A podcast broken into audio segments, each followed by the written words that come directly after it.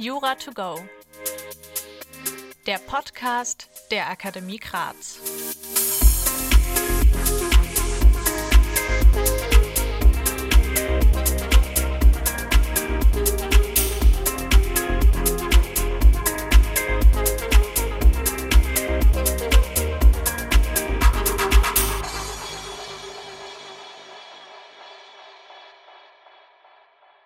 Hallo und herzlich willkommen zu einer neuen Folge von Jura to go, in der wir heute das Baurecht behandeln. Mit im Studio ist Dr. Patrick Schulz. Herzlich willkommen, Patrick. Vielen Dank für die Einladung. Freut mich, hier sein zu dürfen. Patrick ist Anwalt, Dozent für das öffentliche Recht und außerdem Prüfer beim Prüfungsausschuss von Berlin und Brandenburg. Patrick, wie wird man überhaupt Prüfer dort? Da wird man Prüfer, indem man sich bewirbt. Also das ist jetzt gar nicht das große Geheimnis. Man muss gewisse Kriterien erfüllen. Man muss mindestens drei Jahre Berufserfahrung vorweisen können. Man braucht halt spezielle Noten. Ich glaube, das ist sogar nur befriedigend im Examen, zumindest offiziell. Und ansonsten einfach mal nachfragen, ob da Bedarf besteht, würde ich sagen. Und man muss natürlich Lust drauf haben. Und woher kommt deine Lust dafür, Prüfungen da durchzuführen? Durch meine ähm, Tätigkeit am Lehrstuhl bin ich da irgendwie halt reingewachsen und mir macht es Spaß, Leuten halt Sachen vielleicht zu erklären, die gar nicht so schwer sind, aber oftmals als schwer dargestellt werden und dann so diesen Zauber halt ein bisschen zu nehmen, weil so schwer ist das eigentlich alles gar nicht. Ich glaube, die Leute machen sich das einfach unnötig kompliziert und das muss nicht sein. Ich glaube aber in der Prüfung kann man da nicht mehr so viel erklären, sondern. Nein, in der Prüfung nicht, aber als Dozent schon, aber in der Prüfung nicht mehr. Aber da kann man in der mündlichen zumindest so ein bisschen vielleicht in die richtige Richtung helfen. Was natürlich bedingt, dass man als Prüfling auch mitmacht und nicht einfach still da sitzt und nichts sagt. Das ist auch mal schwierig. Wie ist es? Das wird ja immer in den Ratgebern mit aufgeführt man soll unbedingt das richtige Outfit anziehen. Wie wichtig denkst du, ist es wirklich und was ist das schlimmste Outfit, was du je gesehen hast von jemandem in der mündlichen Prüfung? Das ist schon wichtig, würde ich sagen, weil die Juristen halt ein bisschen konservativ sind. Also man muss jetzt vielleicht nicht mit Krawatte auftauchen als Mann, aber schon irgendwie einen Anzug und ein Hemd. Und als Frau vielleicht einfach ein Kostüm, würde ich sagen. Das reicht. Und dann sieht man eigentlich ganz gut aus und das Ganze vielleicht ein bisschen gebügelt, vielleicht die Haare ein bisschen schön gekämmt und dann ist das in Ordnung. Was war dann das schlimmste Outfit, was du gesehen hast? Kam schon mal das, jemand in nein, Jogginghose? Nein, in, nein, in Jogginghose kam noch niemand. Und selbst wenn, ich persönlich würde ihn jetzt nicht wegschicken, aber ich weiß nicht, wie das andere Prüfer sehen. Du bist ja auch Dozent an der TU für das Baurecht. Genau, genau. Und außerdem für das öffentliche Recht, also für die Examensvorbereitung in der Akademie Graz. Mhm. Woher kommt deine Faszination für das öffentliche Recht und insbesondere das Baurecht? Damals musste man sich ja irgendwie entscheiden im Studium, was einem halt gefällt. Und mir hat das immer sehr gut gefallen, weil die Strukturen für mich zumindest relativ eindeutig sind. Wenn man Verwaltungsrecht AT verstanden hat, dann kann man eigentlich mit dem BT ganz gut umgehen, ohne da großartig erstmal Vorarbeit geleistet haben zu müssen. Und die Strukturen, das baut alles aufeinander auf. Das ist für mich ein bisschen zugänglicher als das Zivilrecht zum Beispiel, wo irgendwie gar nichts miteinander zu tun hat, so richtig. Zumindest finde ich das so. Ich fand diese Strukturen immer sehr hilfreich und diese Schemata, die man halt mehr oder weniger erstmal auswendig lernen kann, wie ist irgendwas aufgebaut und sich daran entlanghangeln kann. Das macht es halt auch ein bisschen einfacher. Dann fangen wir vielleicht mal an ja. mit dem Baurecht, mit den Grundlagen. Ja, gerne. Also man müsste erstmal unterscheiden zwischen dem Bauplanungsrecht und dem Bauordnungsrecht. Beides ist klausurrelevant insbesondere das Bauplanungsrecht. Das Bauplanungsrecht ist letzten Endes Baurecht, also Bodenrecht, wenn man so will. Da geht es um das Ob der baulichen Nutzung. Darf ich das überhaupt bauen? Und wenn ich das weiß, dass ich bauen darf, nach dem Paragraphen 29 fortfolgende BauGB, dann sagt mir die Bauordnung, wie ich zu bauen habe. Denn die Bauordnung ist Gefahrenabwehrrecht. Da geht es darum, dass von diesen baulichen Anlagen keine Gefahren ausgehen sollen für die Bewohner des Gebäudes, für die Grundstückseigentümer und für die Nachbarn. Und deswegen muss man zum Beispiel Abstandsflächen halten, deswegen muss der Brandschutz eingehalten werden, das Ganze muss halt erschütterungsbeständig sein und so weiter. Aber das ist dann sozusagen die zweite Stufe. Die erste Stufe ist Bauplanungsrecht, ist das überhaupt zulässig? Und in der Klausur wird es ja in der Regel darauf hinauslaufen, dass jemand eine Baugenehmigung haben möchte, die ihm dann versagt wird. Und dann lautet da die Fallfrage, wie beurteilen Sie die Erfolgsaussichten einer Klage auf Erteilung der Baugenehmigung? Dann prüft man das letzten Endes im Rahmen einer Verpflichtungsklage, denn die Baugenehmigung ist natürlich ein Verwaltungsakt. Und dann prüft man später im Rahmen der Begründetheit, ob dieser Anspruch besteht. Die Anspruchsgrundlage ergibt sich letzten Endes aus der Bauordnung. Das wäre in Berlin zum Beispiel Paragraph 71 Absatz 1 Bauordnung Berlin. Baden-Württemberg wäre Paragraph 58 LBO und jedes Bundesland hat ja seine eigene Landesbauordnung, steht halt dann irgendwo da drin. Das sind immer andere Hausnummern, aber inhaltlich ist es eigentlich immer das Gleiche. Voraussetzung ist nämlich, dass dem Bauvorhaben keine öffentlich-rechtlichen Vorschriften entgegenstehen. Das heißt, wir prüfen jetzt Bauplanungsrecht. Und dafür müssen wir erstmal gucken, ist das Bauplanungsrecht überhaupt anwendbar? Bevor wir also gucken, haben wir einen B-Plan, haben wir keinen B-Plan, sind wir im Innenbereich oder im Außenbereich, müssen wir erstmal den 29 BauGB prüfen, weil der sozusagen unser Einfallstor ist für die ganze Prüfung. Danach brauche ich ja ein Vorhaben, das eine bauliche Anlage zum Gegenstand hat. Wenn wir die Zulässigkeit bejaht haben, der Verpflichtungsklage, kommen wir zur Begründetheit. Und dann prüfen wir letzten Endes, ob die Verpflichtungsklage begründet ist, was ja dann der Fall ist, unterm Strich, wenn der Kläger einen Anspruch hat auf die Baugenehmigung. Anspruchsgrundlage ergibt sich immer aus der jeweiligen Landesbauordnung. In Berlin zum Beispiel Paragraph 71 Absatz 1 der Bauordnung. Und in anderen Bundesländern müsste man halt wissen, wo das steht. Und dann prüfen wir, ob der Anspruch besteht. Der besteht nämlich dann nach dieser bauordnungsrechtlichen Genehmigungsklausel, wenn dem Bauvorhaben keine öffentlich-rechtlichen Vorschriften entgegenstehen. Das heißt, ich müsste jetzt erstmal prüfen, ist das überhaupt genehmigungsbedürftig? Weil wenn das gar nicht genehmigungsbedürftig ist, dann brauche ich auch keine Baugenehmigung. Das wird in der Klausur natürlich immer genehmigungsbedürftig sein. Trotzdem müssen wir was dazu sagen. Das steht nämlich dann auch in der Bauordnung. Da gibt es ja unter anderem genehmigungsfreie Vorhaben. Und da wird dann natürlich für die Klausur nichts einschlägig sein. Davon kann man schon mal ausgehen, weil sonst macht die ganze Klausur ja keinen Sinn. Wenn wir das dann bejaht haben, dass es genehmigungsbedürftig ist, dann muss es auch genehmigungsfähig sein. Und dann prüfen wir das Bauplanungsrecht zunächst mal. Und da ist Einfallstor der Paragraph 29 BauGB, Absatz 1. Da brauchen wir jetzt ein Vorhaben, das eine bauliche Anlage zum Gegenstand hat. Und diese bauliche Anlage hätten wir jetzt ja schon vorher geprüft beim Bauordnungsrecht. Und jetzt darf man nicht den Fehler machen, das irgendwie gleichzusetzen, weil das sind Unterschiede. Ich brauche jetzt beim 29er BauGB, weil das ja Bodenrecht ist, also Städtebaurecht, brauche ich jetzt eine städtebauliche Relevanz für das Ganze. Das heißt, ich habe ein Bauvorhaben, also eine bauliche Anlage im Sinne der Bauordnung und zusätzlich noch städtebauliche Relevanz. Das ist immer dann der Fall, wenn das Vorhaben so groß ist, dass es in irgendeiner Weise öffentliche Belange berührt, die das Bedürfnis nach einer verbindlichen Bauleitplanung hervorrufen. Und da gibt es ja im Paragraphen 1 Absatz 6 BauGB diese ganzen städtebaulichen Belange, die dort halt aufgezählt sind. Und immer wenn irgendwas davon betroffen ist, dann habe ich diese städtebauliche Relevanz. Und das wird ja in der Klausur auch der Fall sein. Das kann ja kein großes Problem sein. Dann sage ich einfach, okay, das betrifft vielleicht die allgemeinen Wohnbedürfnisse. Dann wäre es Paragraph 1 Absatz 6 Nummer 1 BauGB zum Beispiel. Oder die wirtschaftlichen Interessen, dann wäre es die Nummer 8 zum Beispiel. Oder irgendwas davon wird einschlägig sein. Dann habe ich sozusagen das Bauplanungsrecht eröffnet. Dann habe ich ein Vorhaben. Und dann kann ich die 30 fortfolgende prüfen, BauGB. Dann ist relevant zu wissen, was habe ich denn jetzt eigentlich? Habe ich einen Bebauungsplan? Habe ich keinen Bebauungsplan? Bin ich im Innenbereich oder bin ich im Außenbereich? Und das wird natürlich im Sachverhalt stehen. Wenn da steht, wir haben einen qualifizierten Bebauungsplan, der irgendwie ein Gewerbegebiet festsetzt oder sowas, dann haben wir das einfach.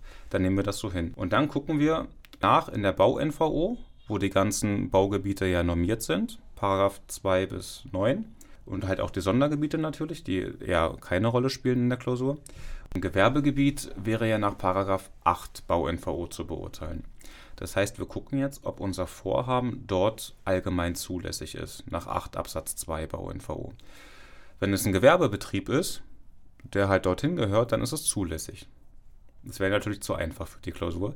Also wird da irgendwo ein Problem sein. Oder ich habe ein allgemeines Wohngebiet und gucke, ob jetzt dort zum Beispiel mein Gewerbebetrieb zulässig ist. Im allgemeinen Wohngebiet sind natürlich Gewerbebetriebe nicht so zulässig, wie sie zum Beispiel im Mischgebiet sind. Das heißt, sie dürfen gar nicht so laut sein wie im Mischgebiet und im Gewerbegebiet dürfen sie noch lauter sein. Das ist ja immer dieses, diese Abstufung. Und das muss ich jetzt erstmal prüfen. Ist das da zulässig? Wenn das allgemein zulässig ist, dann war es das schon. Dann ist halt die Zulässigkeit gegeben. Dann, dann kann man dann Punkte untersetzen. Das wird natürlich nicht so sein. Da muss man gucken, ob das vielleicht ausnahmsweise zulässig ist, nach dem jeweiligen Absatz 3 der Bau-NVO. Also kurz mal zur Systematik. Absatz 1 von dem jeweiligen Baugebiet sagt mir immer was zur Zweckbestimmung. Wozu dient dieses Gebiet? Absatz 2 sagt mir dann, was ist in der regelmäßig zulässig. Absatz 3 sagt mir, was ist nur ausnahmsweise zulässig. Und wenn das regelmäßig nicht zulässig ist, dann ist es vielleicht ausnahmsweise zulässig. Dann müsste man das noch prüfen. Und da gibt es das ungeschriebene Tatbestandsmerkmal der Gebietsverträglichkeit. Das heißt, ich muss, wenn es ausnahmsweise erstmal zulässig ist, gucken, ob es wirklich in das Gebiet reinpasst nach dem Charakter. Nehmen wir mal ein Krematorium mit Abschiedsraum. Das ist, wenn das jetzt zulässig sein soll in einem Gewerbegebiet, ist das erstmal schwierig zu beurteilen. Das ist zwar ein Gewerbebetrieb, weil das macht man natürlich wegen, weil man damit halt Gewinn machen will. Auch wenn es makaber klingt, aber es ist erstmal ein Gewerbebetrieb. Aber das ist nicht der Gewerbebetrieb, den man sich gedacht hat, als man diese Bau-NVO halt ins Leben gerufen hat. In dem Gewerbegebiet wird laut äh, gearbeitet, da ist es vielleicht auch mal ein bisschen staubig, vielleicht stinkt es auch ein bisschen, je nachdem. Und da will man jetzt nicht unbedingt Abschied nehmen von seinen Verwandten. Das passt einfach nicht. Es könnte aber ausnahmsweise zulässig sein als Anlage für kulturelle Zwecke. Das geht ja. Bestattungskultur und so weiter, das ist eine Anlage für kulturelle Zwecke. Wäre also ausnahmsweise zulässig, passt aber auch nicht wegen der Gebietsverträglichkeit, weil das eben, wenn ich da gerade Abschied nehmen will von meinen Verstorbenen, dann passt das eben trotzdem nicht, auch wenn es eigentlich regelmäßig zulässig wäre als Gewerbebetrieb oder sogar ausnahmsweise. Ich habe trotzdem einen Verstoß gegen den Gebietscharakter. Das muss ich immer berücksichtigen. Und das wäre halt zum Beispiel bei diesem Krematorium der Fall. Das ist ja auch ein bekannter Examensfall. Das muss man generell zur Systematik wissen. Also Absatz 1 sagt immer Gebietscharakter, Absatz 2 allgemein zulässig, Absatz 3 ist ausnahmsweise zulässig. So würde man grundsätzlich vorgehen, wenn wir einen Bebauungsplan haben. Bevor wir weitermachen, würde ich gerne etwas über MyJobFair erzählen, mit denen wir nämlich kooperieren. MyJobFair veranstaltet regelmäßig Karriere-Events, unter anderem an den Fakultäten der verschiedenen Universitäten, aber MyJobFair veranstaltet auch die Juracon, die dieses Jahr in Frankfurt am Main am 31. Mai stattfinden wird.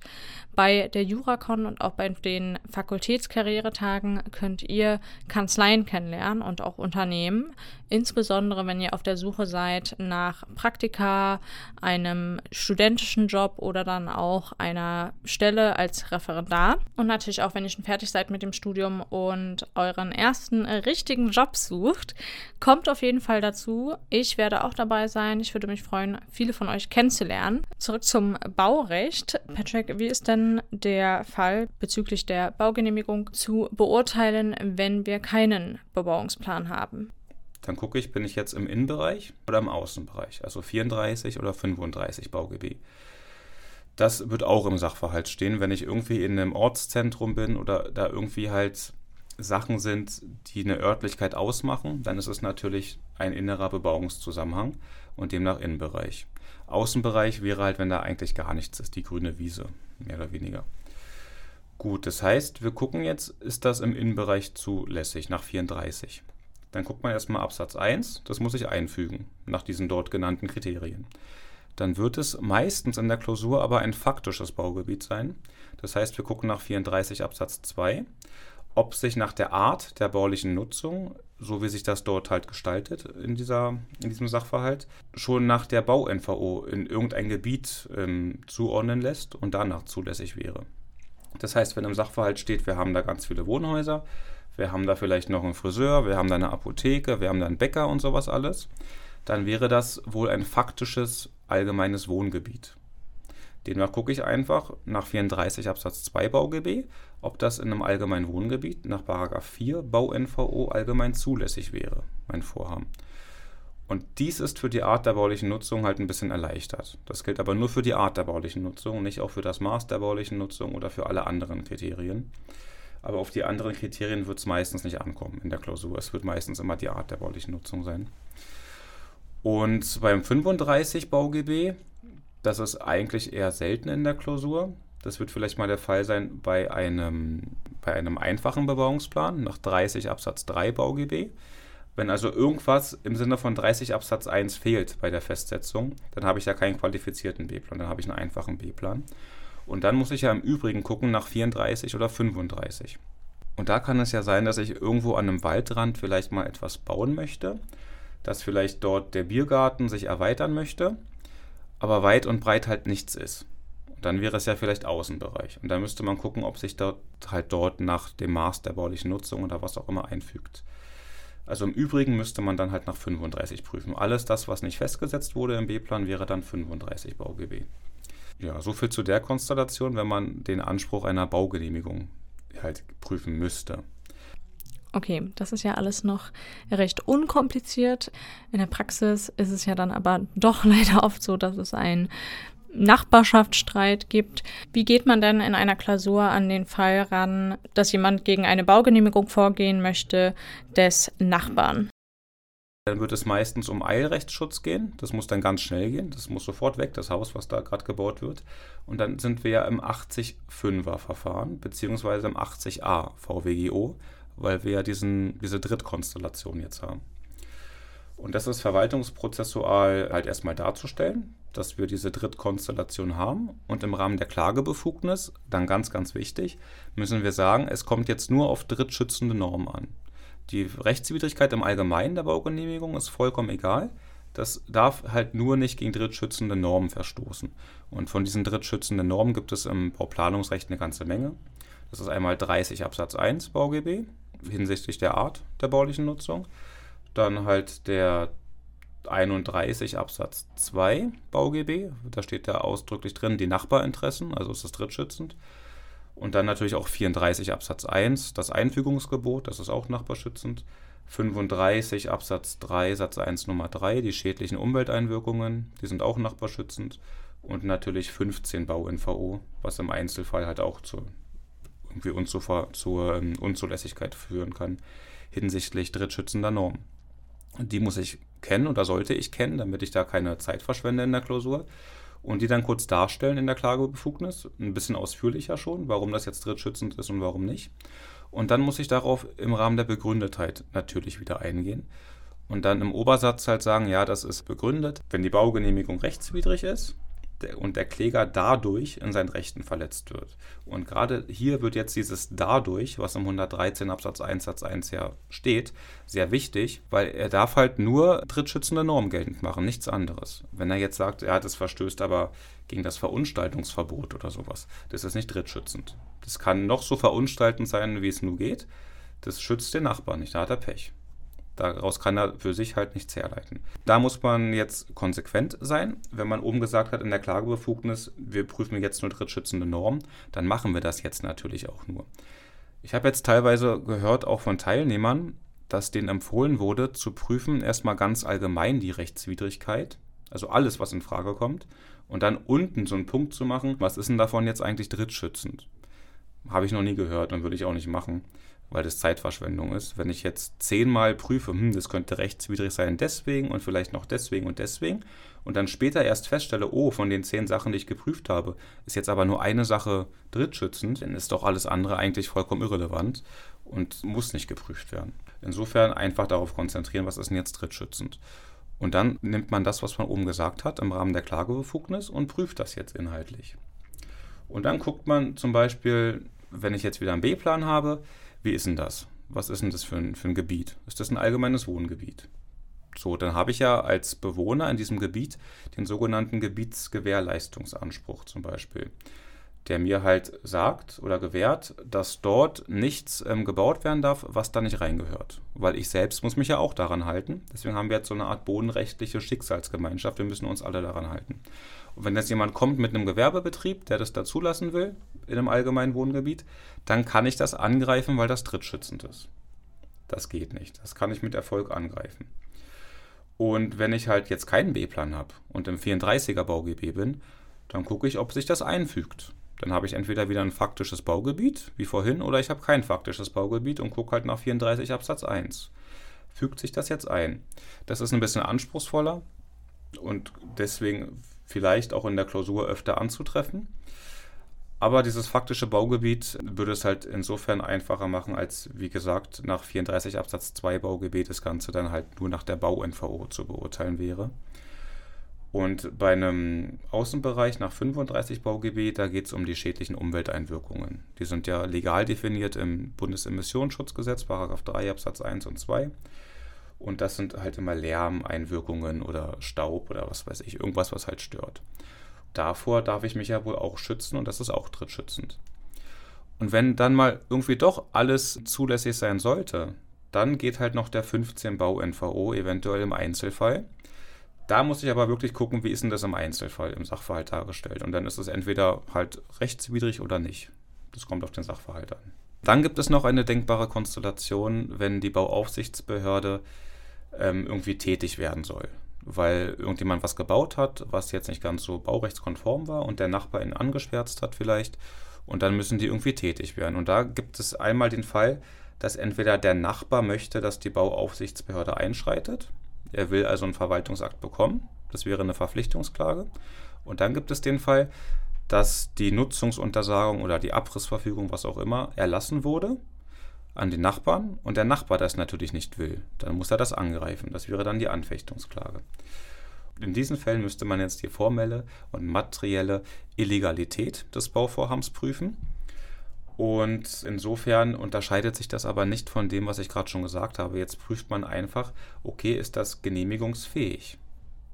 Und dann kommt wieder die ganze Prüfung von vorhin. Ist das jetzt ein B-Plan? Also 30 Absatz 1, ist das kein B-Plan, also 34 oder 35?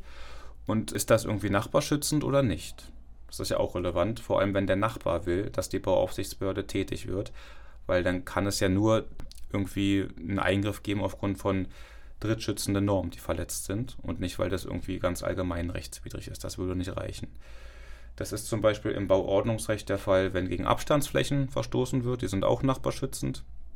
Da muss man eigentlich nur den Paragraphen 6 kennen, die Abstandsflächen der LBO und vielleicht mal den Paragraph 9 oder 10, je nach Landesbauordnung, das Verunstaltungsverbot. Das wird ja auch ganz oft ins Feld geführt vom Nachbarn dass das halt alles nicht schön aussehe und sich gar nicht einfüge farblich und so weiter. Das wäre das Verunstaltungsverbot. Aber das ist in keinster Weise drittschützend. Das ist einfach nur ganz allgemein ähm, Städtebaukultur, aber nicht drittschützend. Und insofern müsste man das dann ablehnen, zumindest für diesen Paragraphen 9 oder 10, je nachdem. Vielleicht können wir nochmal auf die Bauordnungsverfügung ein bisschen näher eingehen. Was gibt es denn da für unterschiedliche Maßnahmen? Da gibt es natürlich erstmal die Nutzungsuntersagung oder die, die Stilllegungsverfügung. Das vielleicht auf der ersten Stufe, dann die Nutzungsuntersagung und dann Ultima Ratio die Abrissverfügung oder Beseitigungsanordnung, wie auch immer man die nennen möchte. Und da ist jetzt wichtig zu wissen, für die Abrissverfügung brauche ich eine formelle und eine materielle Illegalität, weil das sonst nicht gerechtfertigt ist, das Ding abzureißen. Wenn es nur formell illegal ist, heißt, wir haben keine Baugenehmigung, aber materiell ist es genehmigungsfähig, dann wäre es unverhältnismäßig, dieses Gebäude abzureißen, weil dann muss der Bauherr einfach nur eine Baugenehmigung beantragen und die bekommt er dann. Das ist ja materiell dann halt genehmigungsfähig. Das allerdings brauche ich bei der Nutzungsuntersagung zum Beispiel nicht. Da reicht allein die formelle Illegalität. Denn da ist es ja nicht unverhältnismäßig, das jetzt erstmal zu untersagen. Ich schaffe ja keine endgültigen Zustände, indem ich das abreiße, sondern erstmal nur sage, okay, du darfst das jetzt nicht nutzen. Und dann hat man ja immer noch Zeit nachzuweisen, okay, ich darf das aber eigentlich nutzen, weil das eben genehmigungsfähig ist. Das sind so die Hauptunterschiede, die man da kennen muss. Um nochmal ganz zum Anfang zurückzugehen zu ja. den Baugenehmigungen. Was ist denn der Unterschied zwischen einer Baugenehmigung und einem Bauvorbescheid? Ein Bauvorbescheid bezieht sich immer nur auf einen Teilausschnitt des gesamten Vorhabens. Da muss man an die Bauaufsichtsbehörde herantreten und irgendwie eine konkrete Frage stellen. Zum Beispiel, wenn ich jetzt im 34er BauGB-Bereich bin, zum Beispiel die Frage, fügt sich das Vorhaben nach der Art der baulichen Nutzung ein? Ich muss wirklich konkrete Fragen stellen, die einfach mit Ja oder Nein zu beantworten sind. Und wenn jetzt die Bauaufsichtsbehörde sagt, ja, das fügt sich ein und ich bekomme diesen Vorbescheid, dann hat das insofern Feststellungswirkung, als dass die Bauaufsichtsbehörde später im richtigen Baugenehmigungsverfahren davon nicht mehr abweichen darf. Das steht dann einfach fest. Das ist zulässig. Die darf das dann nicht nochmal anders entscheiden. Also das ist der Unterschied, dass die Baugenehmigung das umfassend dann legalisiert und der Bauvorbescheid halt nur einen Teilaspekt vorab ja, ja, vorwegnimmt und das prüft und dann sagt, ja, das ist zulässig in diesem Teilaspekt. Und dann gibt es auch noch Teilbaugenehmigungen. Wofür sind die? Also in der Praxis, für welchen Teil wird die am meisten beantragt? Die ist vor allem praxisrelevant für die Baugrube. Also wenn ich schon mal irgendwie anfangen möchte, mit dem Bagger fortzufahren, anfangen möchte zu schaufeln, dann kann ich das machen mit der Teilbaugenehmigung. Das nimmt dann halt diesen Teil vorweg und legalisiert diesen Teil zumindest, hat aber keine Auswirkung auf das gesamte Vorhaben. Aber ich darf halt schon mal anfangen, obwohl ich noch gar keine Baugenehmigung habe für das gesamte Vorhaben. Vielleicht nochmal ein ganz anderes Thema, Prüfung eines Bebauungsplanes durch einen Antrag auf prinzipale Normenkontrolle nach 47 VWGO. Wie erfolgt da die Prüfung? Das wäre prozessual dann halt als Normkontrolle ausgestaltet vor dem OVG oder VGH, je nach äh, Bundesland. Und da prüft man jetzt letzten Endes dann doch umfassend, ganz objektiv, die Rechtswidrigkeit oder Rechtmäßigkeit des Bebauungsplans habe aber dann auf der Zulässigkeitsebene die kleine Hürde, dass ich ja antragsbefugt sein muss. Genauso wie die Klagebefugnis. Ich muss irgendwie geltend machen können, dass ich selbst in eigenen subjektiven Rechten verletzt bin.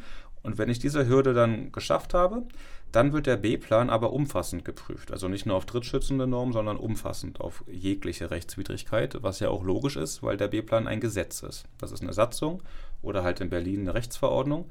Und Gesetze dürfen ja generell nicht irgendwie ja, rechtswidrig oder verfassungswidrig sein. Von daher wird das umfassend geprüft. Und wie prüft man das jetzt? Man prüft das einmal formell und materiell. Da gibt es ja einen speziellen Verfahrensablauf. Wie wird so ein B-Plan aufgestellt? Ich muss einen Auslegungsbeschluss ähm, fassen. Ich muss die Öffentlichkeit beteiligen.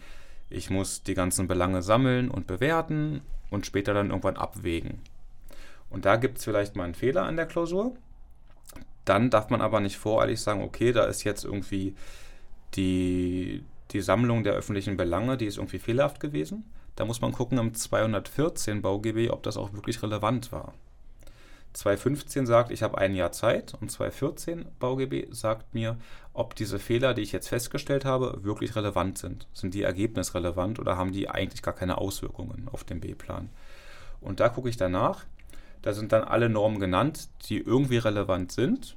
Das sind nicht alle Normen. Das heißt, erstmal sind alle Verstöße sowieso nicht relevant. Und wenn ich einen relevanten Verstoß habe, muss der auch irgendwie auf das Ergebnis von Auswirkungen gewesen sein. So ähnlich wie der 46 VW VFG für Verwaltungsakte gilt das jetzt auch hier für den B-Plan. Und das war die formelle Seite und dann die materielle Seite. Dann auf der materiellen Ebene muss man gucken, so unter anderem wurden die Belange auch inhaltlich richtig gewürdigt. Und man muss gucken, war die Gemeinde überhaupt letzten Endes ermächtigt, diesen B-Plan zu erlassen. Das ist ja die Planungshoheit aus Artikel 28 Absatz 2 des Grundgesetzes. Daraus folgt ja, dass die Gemeinden ihre Gemeindegebiete halt überplanen dürfen. Und insofern, insofern sagt ja der Paragraph 1 Absatz 3 Satz 1 BauGB, dass die Bebauungspläne oder Bauleitpläne an sich nur aufzustellen sind, soweit und wenn es erforderlich ist. Und das kann man auch prüfen, muss man dann wahrscheinlich auch prüfen, weil wenn ich jetzt sowas wie eine Feigenblattplanung habe oder sowas wie eine verkappte Planung, dass ich etwas plane, was ich so eigentlich gar nicht will, aber es halt trotzdem plane, weil es anders nicht geht, dann ist es ja nicht erforderlich das wird auch ganz oft gerügt in der Klausur, dass die halt sagen, ja, das war doch jetzt gar nicht erforderlich, hier ein Mischgebiet festzusetzen. Das ist doch gar kein Mischgebiet. Und dann müsste man das prüfen, ob das ein Mischgebiet ist oder nicht. Oder da wurden irgendwie Lärmbelange nicht hinreichend gewürdigt. Da muss ich das auch prüfen, ob das wirklich so ist. Darüber hinaus kann ich jetzt auch inhaltlich prüfen, ob die gesammelten und bewerteten Belange auch inhaltlich richtig gewürdigt wurden. Und auch da muss ich darauf achten, dass nach 214 Absatz 3 BauGB letzten Endes das Ganze nur dann relevant ist, wenn es auch irgendwie auf das Ergebnis von Einfluss gewesen ist. Also wenn jetzt von jemandem vielleicht irgendein Belang gar nicht ermittelt wurde, ist das erstmal schlecht. Das ist erstmal ein Fehler. Aber wenn das im Ergebnis überhaupt nicht relevant ist für den B-Plan, ist das auch egal.